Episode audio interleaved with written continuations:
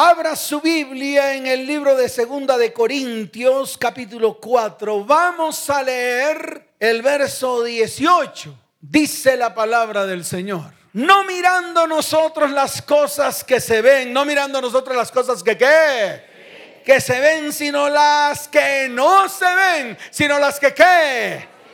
Pues las cosas que se ven son temporales. Las cosas que se ven son qué? Temporales, pero las que no se ven son eternas. Amén y amén. ¿Cuántos dicen amén? Yo quiero que le demos un fuerte aplauso a esta palabra.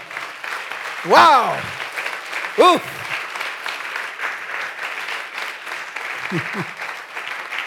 Amén. Mire, uno de los conflictos más profundos de nuestra naturaleza humana es que nos toca tomar decisiones. Es que qué? Siempre tenemos que tomar decisiones. En todo tiempo. Mire y verá. Usted hasta para cruzar una calle tiene que tomar una buena decisión. Usted tiene que mirar para ambos lados y usted tiene que medir la distancia y la velocidad del que viene para poder tomar la decisión de atravesar o no la calle. Hasta para eso hasta para ir al baño, hasta para lavarse los dientes, hasta para comer. Usted toma la decisión qué comer y qué no comer. Usted toma la decisión de qué se alimenta y de qué no se alimenta. Usted tiene que estar tomando decisiones continuamente porque ese es el todo del hombre. Pero déjeme decirle algo, es uno de los conflictos más profundos de nuestra naturaleza humana. Y muchas veces esas decisiones, esas que esas decisiones las tomamos por lo que vemos. Las tomamos por lo que qué. Claro, por lo que vemos. Las tomamos por nuestra vista. Las tomamos por nuestra qué.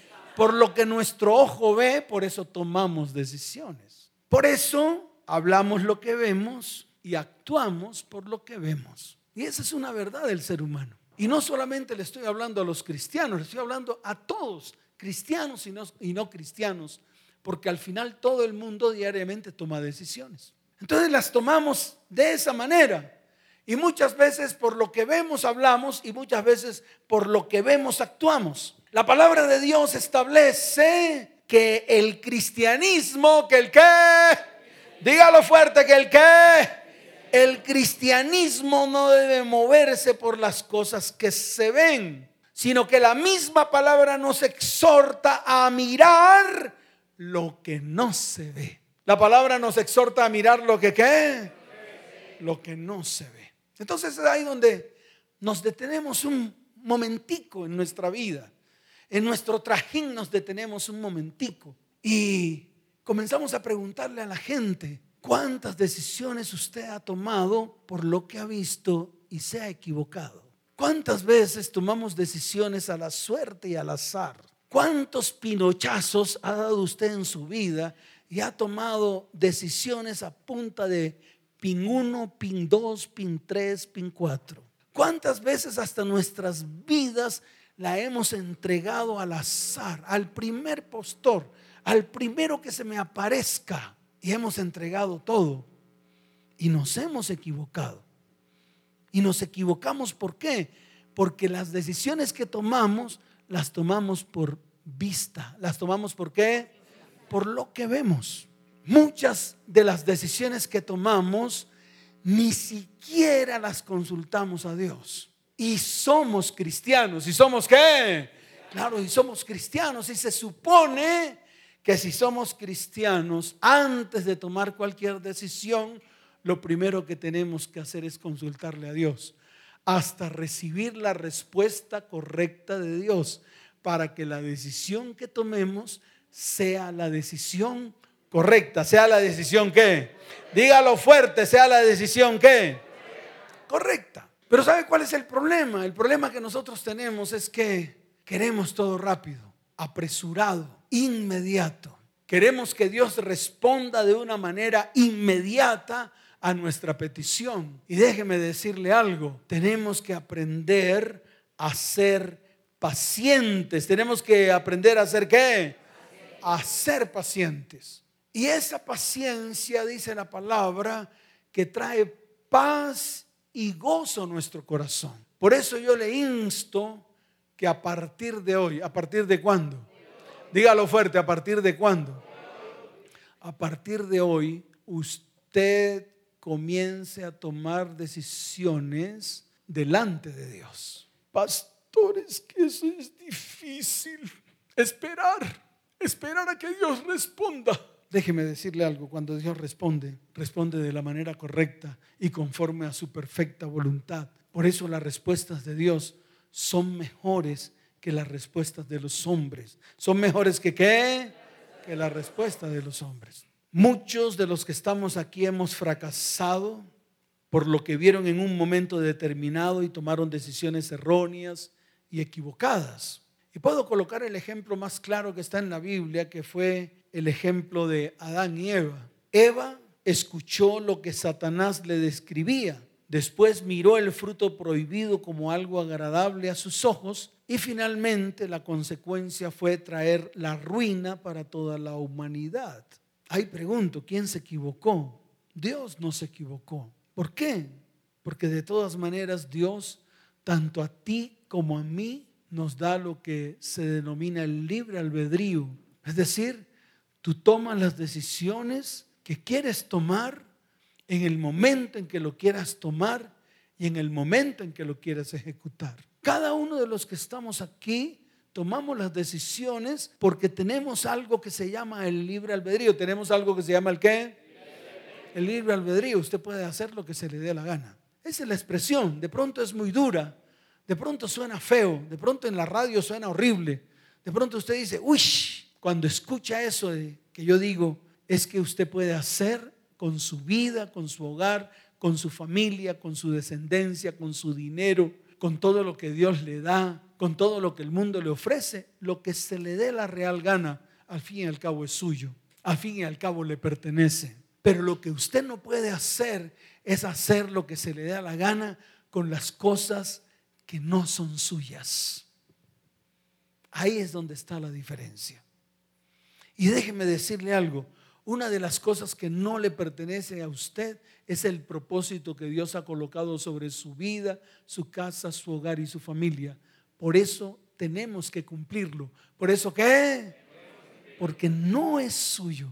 El propósito que Dios coloca en cada uno de nosotros es de Él. Él es el que lo coloca en medio de nosotros.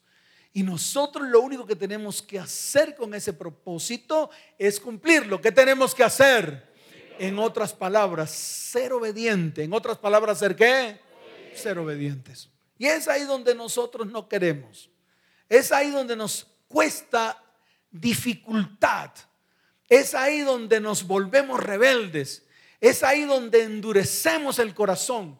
Es ahí donde nuestra rebeldía, nuestra qué? Dígalo fuerte, nuestra qué? Nuestra rebeldía nos lleva a la destrucción. Y es ahí donde tenemos que parar. Y es ahí donde tenemos que qué? Donde tenemos que parar. Mire, yo le quiero decir algo con todo el corazón. Hay cosas que tal vez hoy nos parecerán imposibles. Hay cosas que tal vez usted dirá, no, pero eso es lo que dice el pastor, ¿quién lo podrá hacer? Y esto tiene que ver con lo visible, con lo tangible, con lo palpable. Y todo aquello que tiene que ver con lo intangible, con lo que no se ve. Primero que todo, cuando usted acepta al Señor en su corazón, usted está aceptando a alguien que usted no ve. Tiene que comenzar por ahí. Cuando usted acepta a Cristo en su corazón, usted está aceptando a alguien que no ve. Y está diciéndole a ese que no ve que tome autoridad sobre su vida. Y no lo ve. Cuando usted hace la oración de fe, que es lo que normalmente nos mandan a hacer en las iglesias, ¿qué es lo que normalmente qué?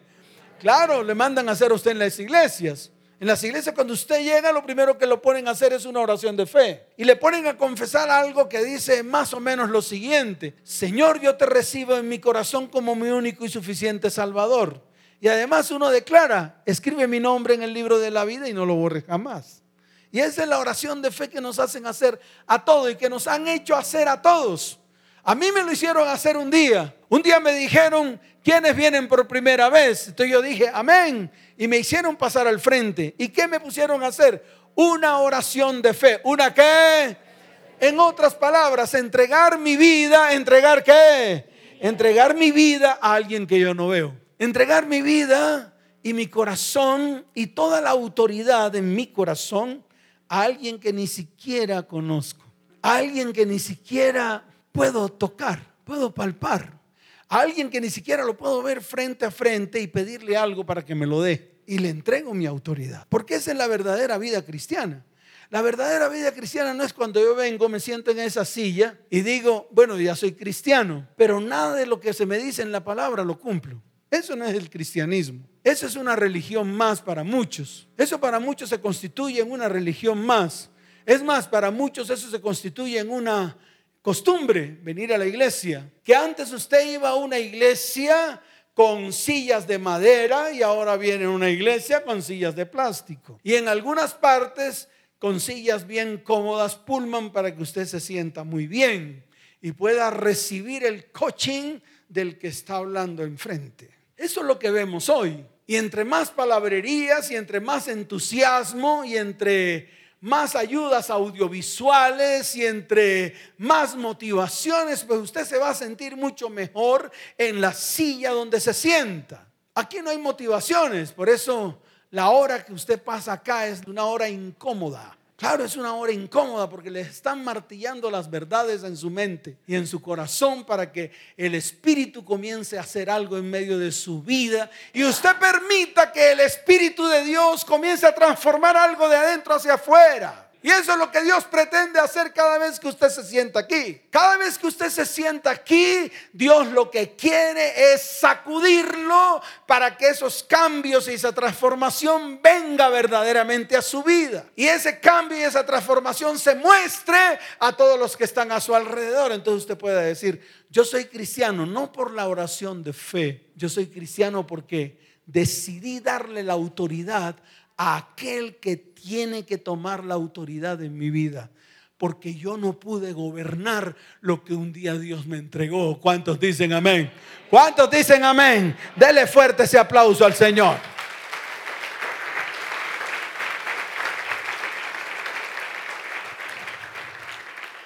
Por eso nosotros cada vez que usted venga aquí tiene que comenzar a crecer. Y tiene que comenzar a crecer en el espíritu. Tiene que comenzar a crecer en qué?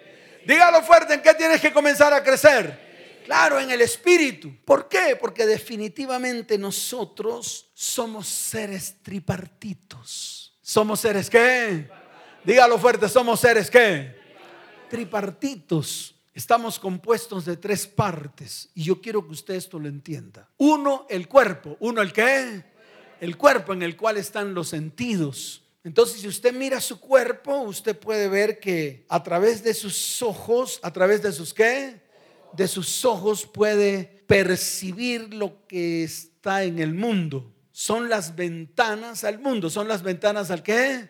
al mundo. Es como si usted abriera la ventana y se asomara al mundo. Y todo lo que ve en el mundo, todo lo material, todo lo que es palpable, todo lo que es tocable, todo lo que es manipulable, lo puede ver a través de sus ojos. En el cuerpo también está el oído. ¿Está el qué?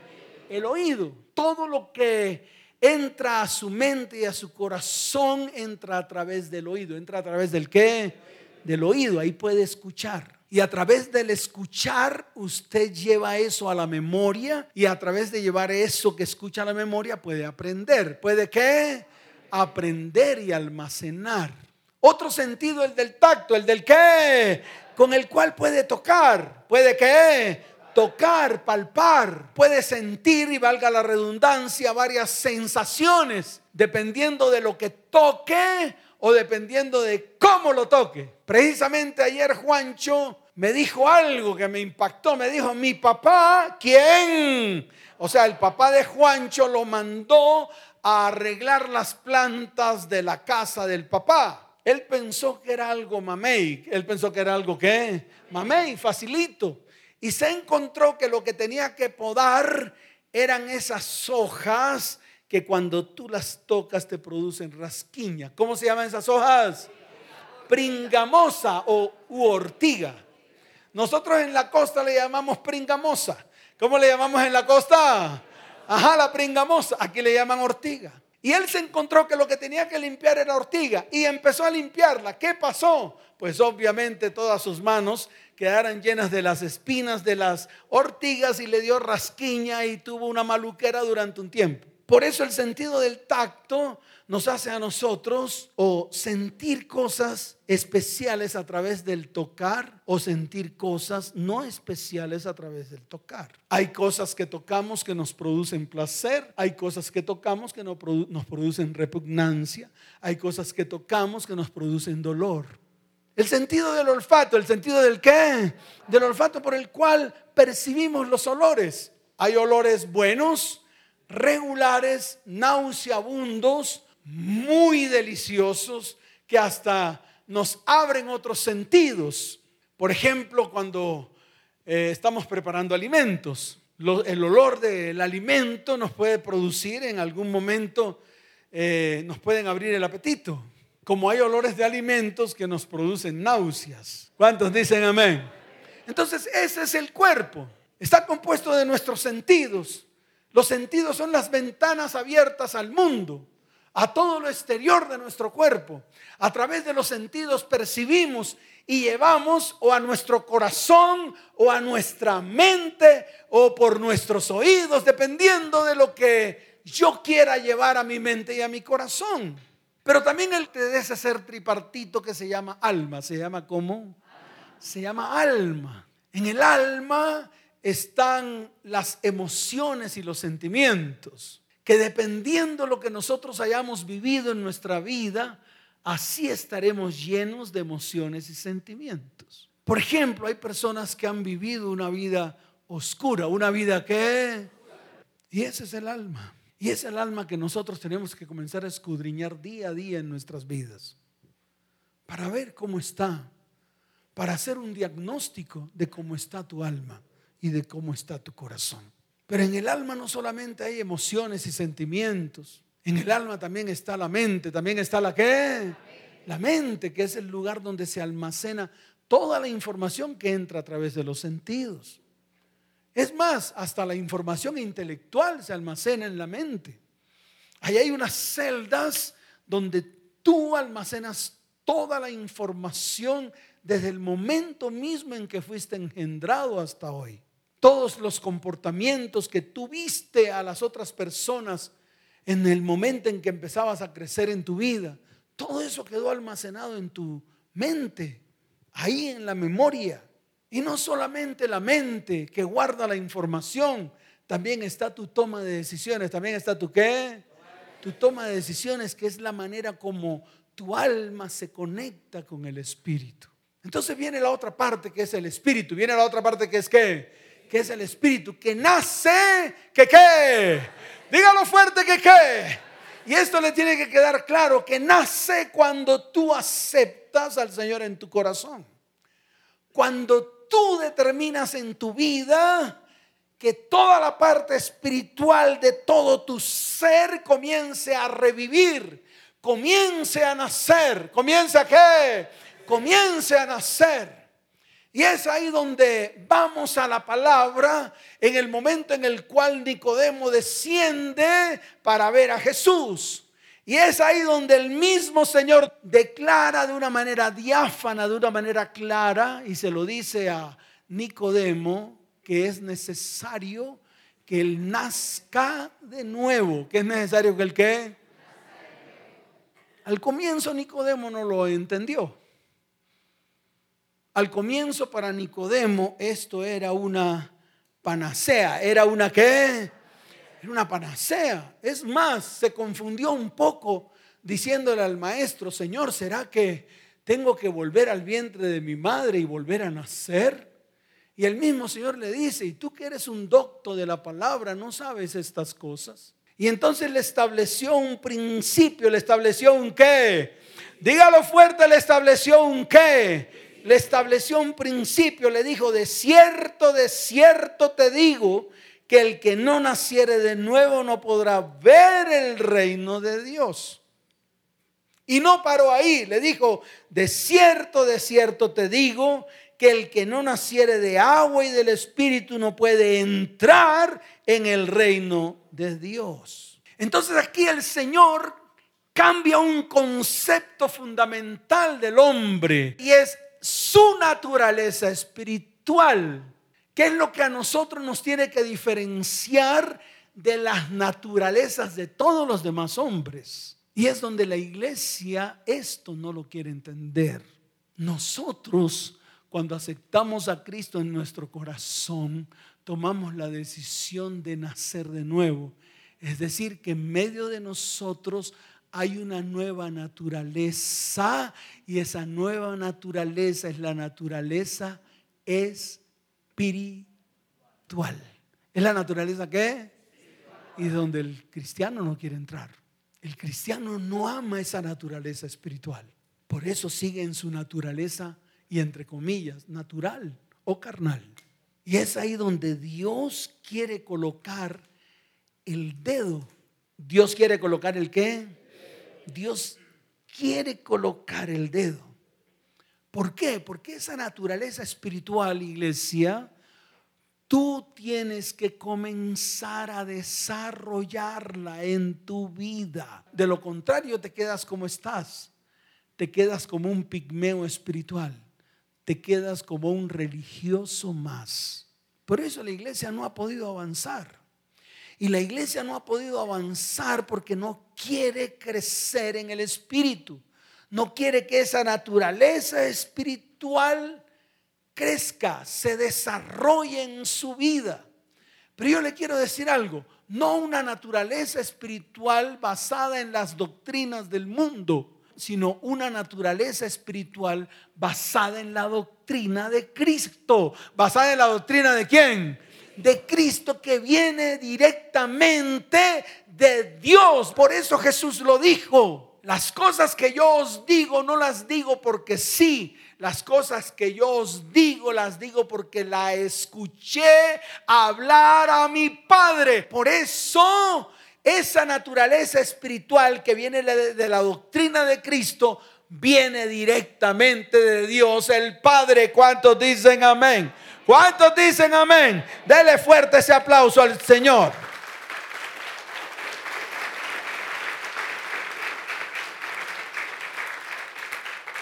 Por eso, si tú te quedas pigmeo o enano espiritual, no podrás ver más allá de lo que ves con tus ojos físicos.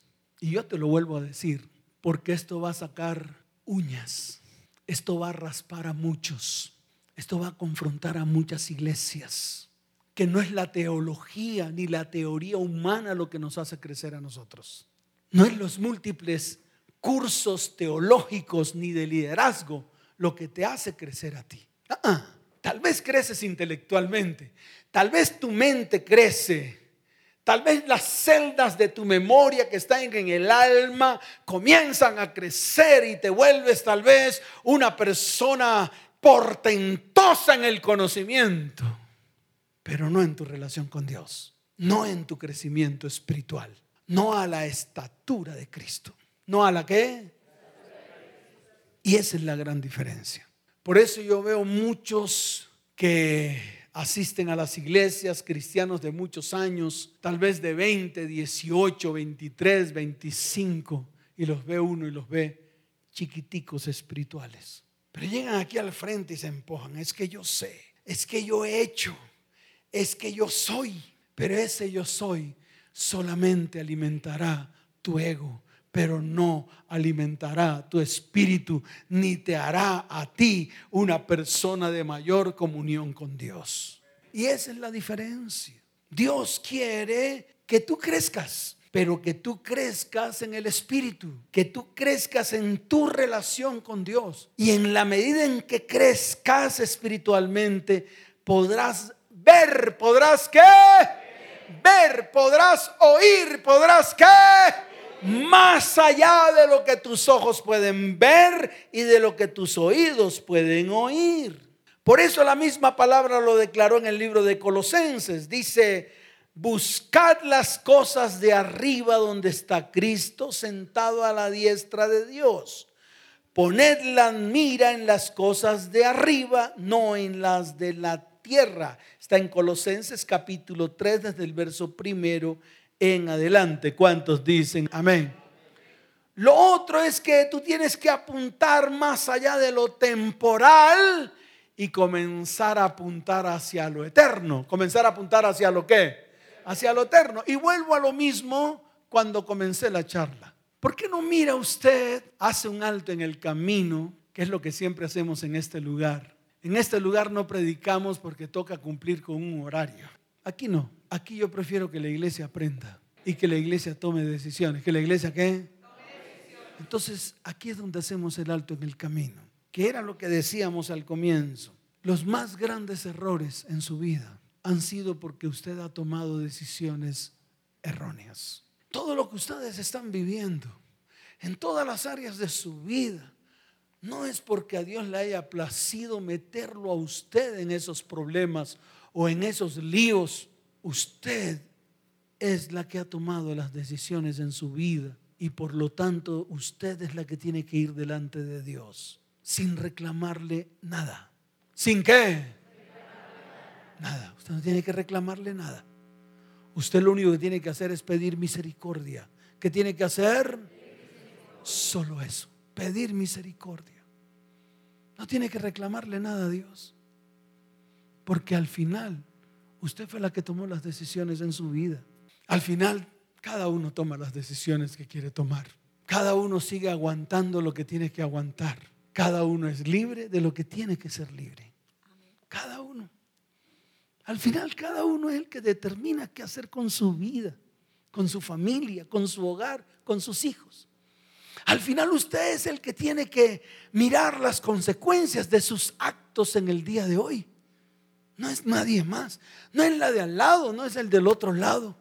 No es su cónyuge, no es el hombre que le tocó, no es que el hombre que me tocó, no, a usted no le tocó el hombre, usted decidió, usted tomó la decisión, usted tomó la decisión de tener relaciones sexuales, usted tomó la decisión de entregar su cuerpo, usted tomó la decisión de entregar su alma.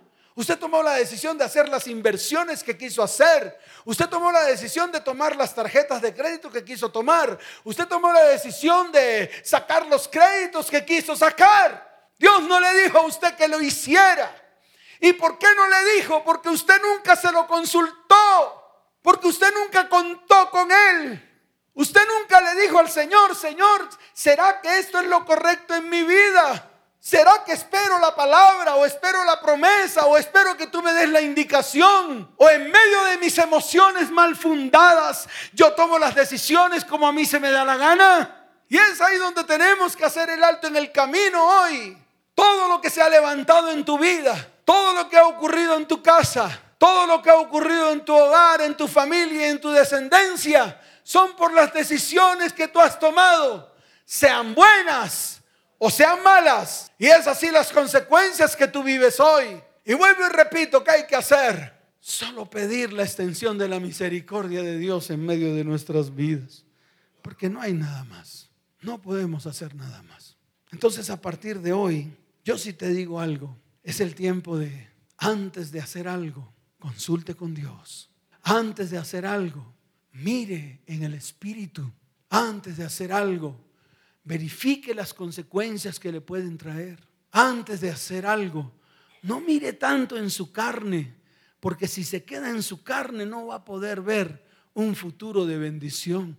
En todo sentido, en sus relaciones sexuales, en sus relaciones emocionales, en sus relaciones físicas con personas, en sus relaciones económicas, en su hogar, en el trato que le está dando a su familia, en el trato que le está dando a sus hijos y a sus descendientes, con aquellas personas que tal vez dejó tiradas y abandonadas. Todas esas decisiones, retómelas y comience a ordenar todo lo que tiene que ordenar no solamente en su vida emocional, sino también en su vida física, en su vida económica y en su vida espiritual. ¿Cuántos dicen amén? ¿Cuántos dicen amén? Dele fuerte ese aplauso al Señor.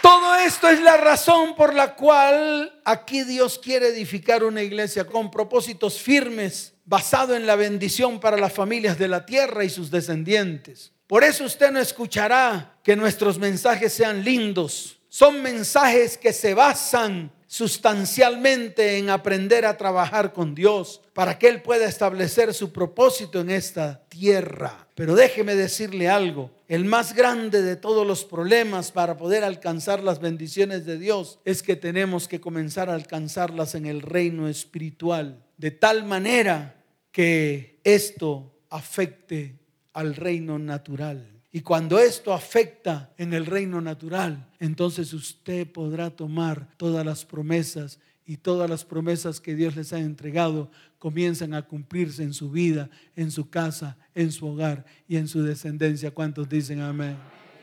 Y esto ocurrió muchas veces con Jesús. Por ejemplo, ¿cuál cree usted que era el destino de la mujer del flujo de sangre? Si ella no hubiera tomado la decisión de ir a Jesús y le pongo este ejemplo claro para que usted lo entienda. Imagínese por un momento que esta mujer del flujo de sangre no se hubiera abierto paso en medio de la multitud y hubiera llegado a Jesús. ¿Qué hubiera sido de ella? Hubiera seguido con el flujo de sangre y tal vez hubiera muerto del flujo de sangre. Ahora yo pregunto, ¿cuántos de los que están aquí están con flujo de sangre? y no han tomado la decisión de ir al que tienen que ir para que el flujo de sangre cese y no mueran del flujo de sangre. Por ejemplo, el paralítico de Bethesda, mírelo y verá. ¿Por qué no se asoma la palabra? No lo mire desde el punto de vista humanístico y religioso, que es la manera como vemos nosotros al Señor. De una manera humanística y religiosa. Ay, el Señor tan bonito se acercó al paralítico y le dijo,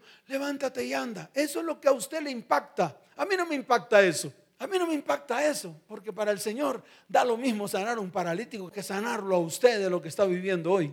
Eso no me impacta. Eso se llama humanismo. Y eso es lo que practican las iglesias cristianas de hoy. El humanismo barato, el humanismo del Dios bonito, el humanismo del Dios qué? Del Dios bonito, religioso. Aleluya, aleluya. Ay, tan bonito el Señor.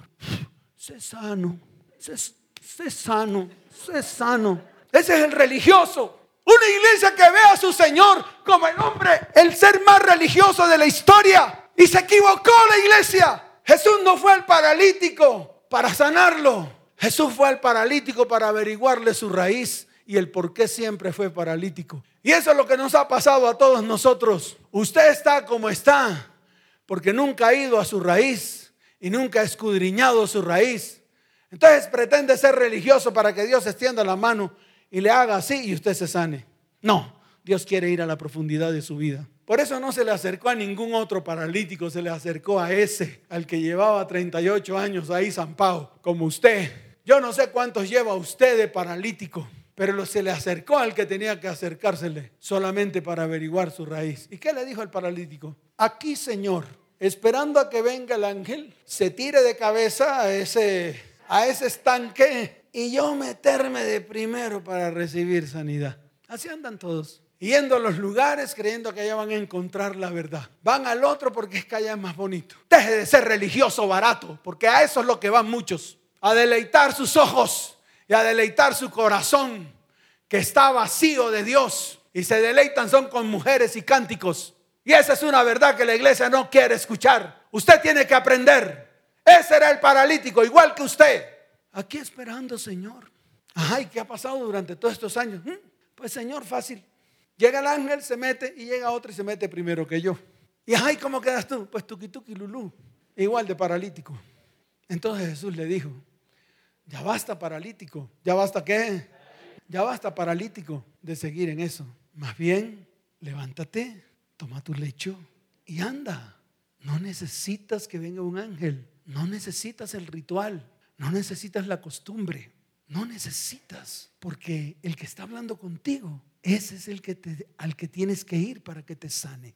Y ya. ¿Y qué hizo el paralítico? No consultó al de al lado para ver si lo que le estaba haciendo el maestro aquí era verdad o no. O con su líder. Líder, ¿me dejas ir donde el pastor Calvo Salas? Y entonces usted, en vez de escuchar la voz de Dios, escucha la voz de los hombres y del mundo. ¿Él qué hizo? Pues se levantó cogió sus motetes y se fue. Se levantó, cogió sus motetes y qué.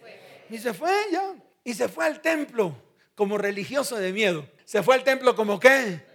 Igual que usted. Y me imagino ese paralítico allá levantando las manos. Señor, gracias. Ay, Padre, gracias. Se me apareció ese Jesús y me sanó. Y llegó Jesús y le acercó por detrás y le dijo, deja de ser soquete, deja de ser soquete. Ve, no peques más para que no te venga algo peor. Le descubrió su raíz.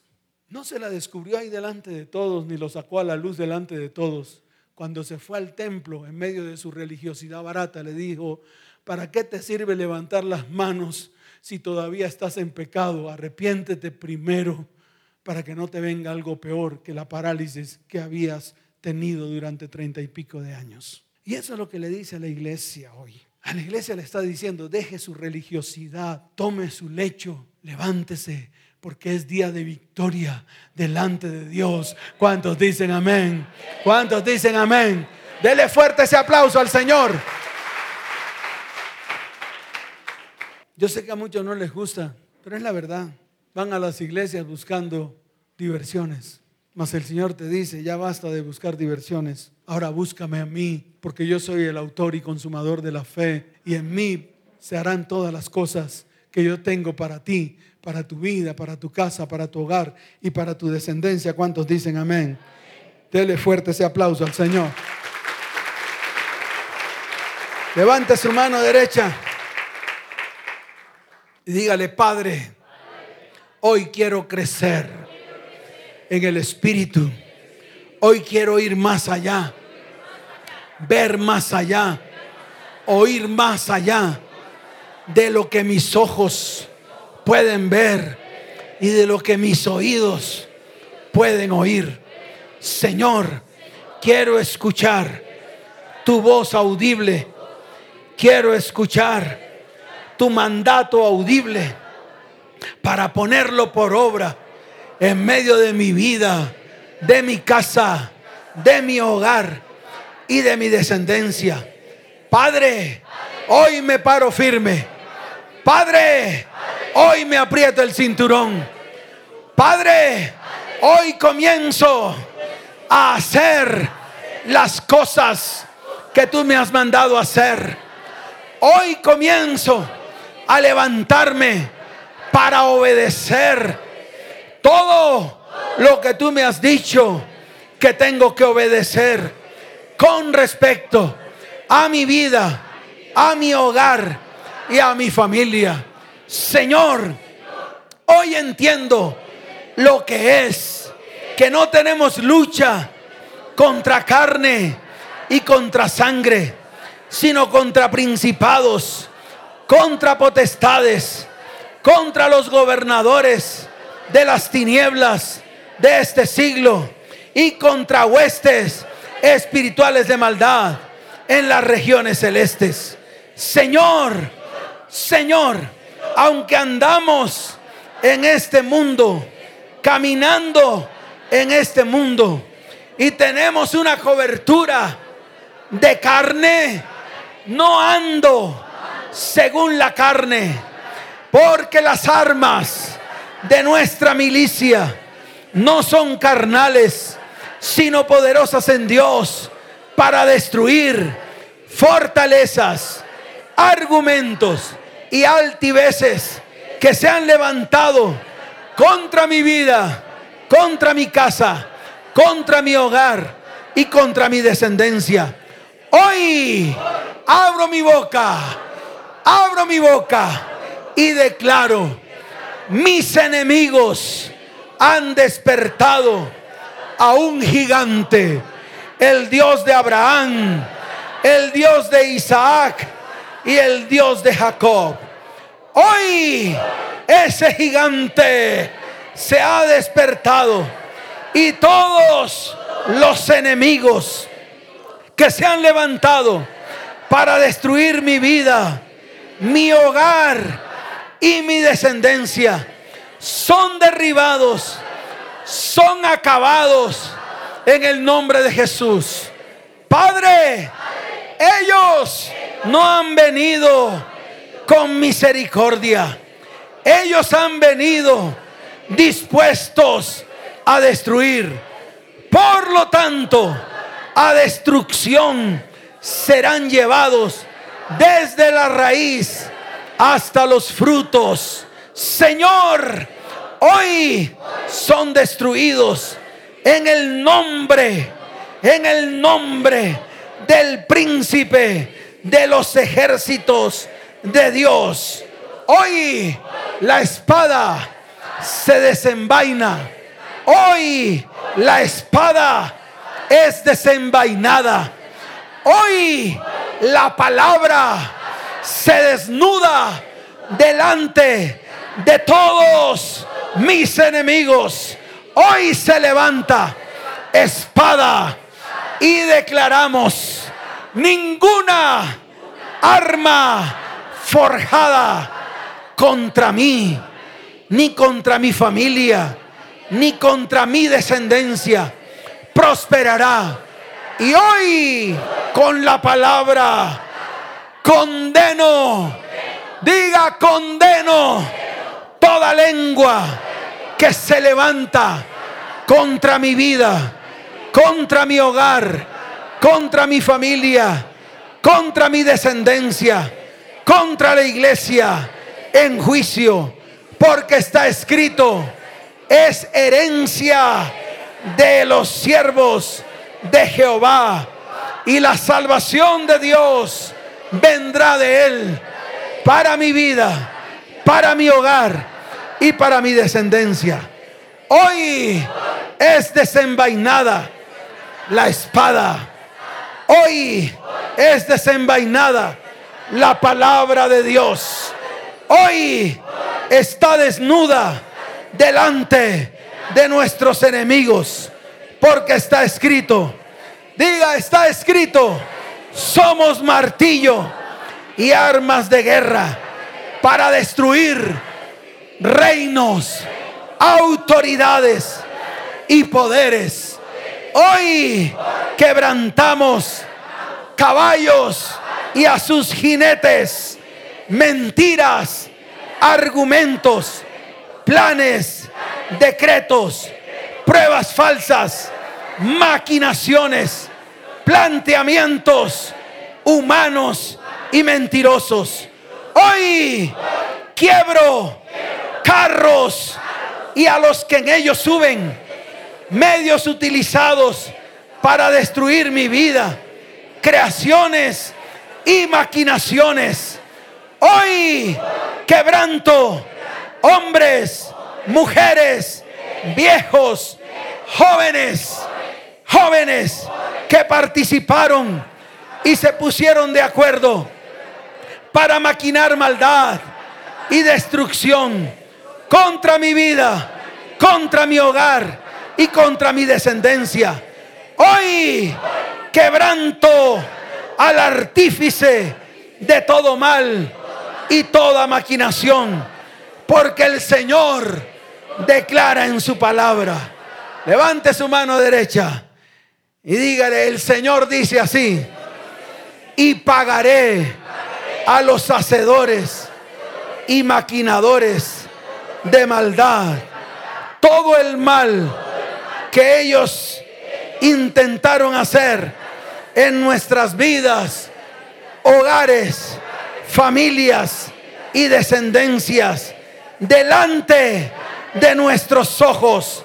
Dice el Dios de Abraham, el Dios de Isaac y el Dios de Jacob. ¿Cuántos dicen amén? Dele fuerte ese aplauso al Señor. Da un grito de victoria. Da un grito de victoria. Fuerte ese aplauso al Señor.